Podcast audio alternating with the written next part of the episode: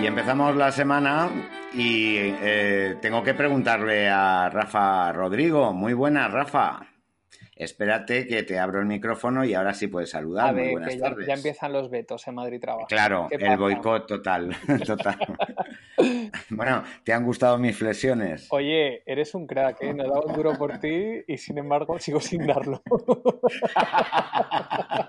Qué mala gente eres, Rafa. Oye, fuiste ayer a, Eh, a misa. Pásate por, la, eh, pásate por la oficina cuando termine el programa, que tienes una carta que te está esperando. Hay una carta para ti. Hay una carta para eh, ti. te iba a decir qué tontería. Te, te iba a preguntar, ¿fuiste ayer a misa domingo? Pero no. ¿Has ido hoy a misa lunes?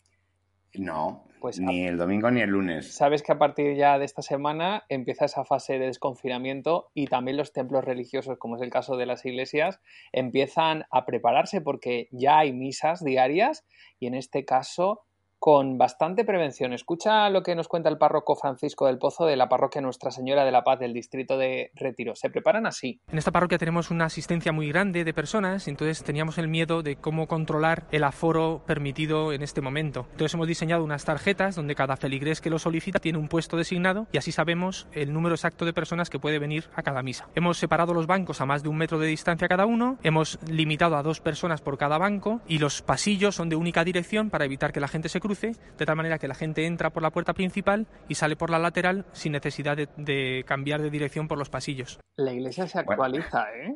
Bueno, hasta cita previa hay que pedir para ir a misa. Efectivamente, y además ellos han estado dando en esta parroquia eh, eh, misas a través de su canal de YouTube, lo cual ha hecho que también el mundo de la iglesia se tenga que actualizar a todo lo que está ocurriendo. Pero por si fuera poco, todas estas medidas de los colores de los bancos, de solamente dos personas por banco, la- los carriles unidireccionales, además también tienen su prevención, como es lógico, porque claro, hay que seguir dando la comunión, pero ¿cómo lo hacen? Escucha.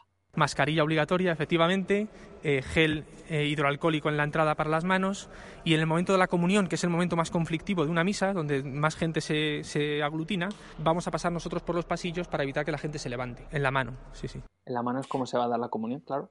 Bueno, pues había ya mucha gente que le gustaba así tomar la, la comunión con la hostia en la mano. Yo es que hace tanto que no, que no me da la comunión que ya no, que no recuerdo cómo fue la última vez. A- así vas, así vas. Que. Dios nos pille en vez de confesados con mascarilla, en este caso. Sí, sí, sí, sí.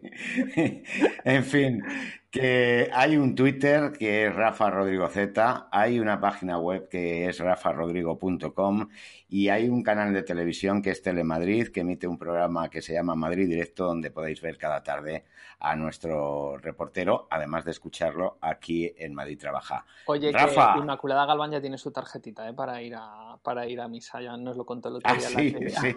Así que nada, un abrazo. y Bueno, Eh, creo que después de recibir la carta de Madrid Trabaja, creo que tienes otra carta también pre- eh, preparándola ahí en Madrid Directo de la tele. te doy mi palabra de que no, todavía no lo Juntos lo conseguiremos. Adiós.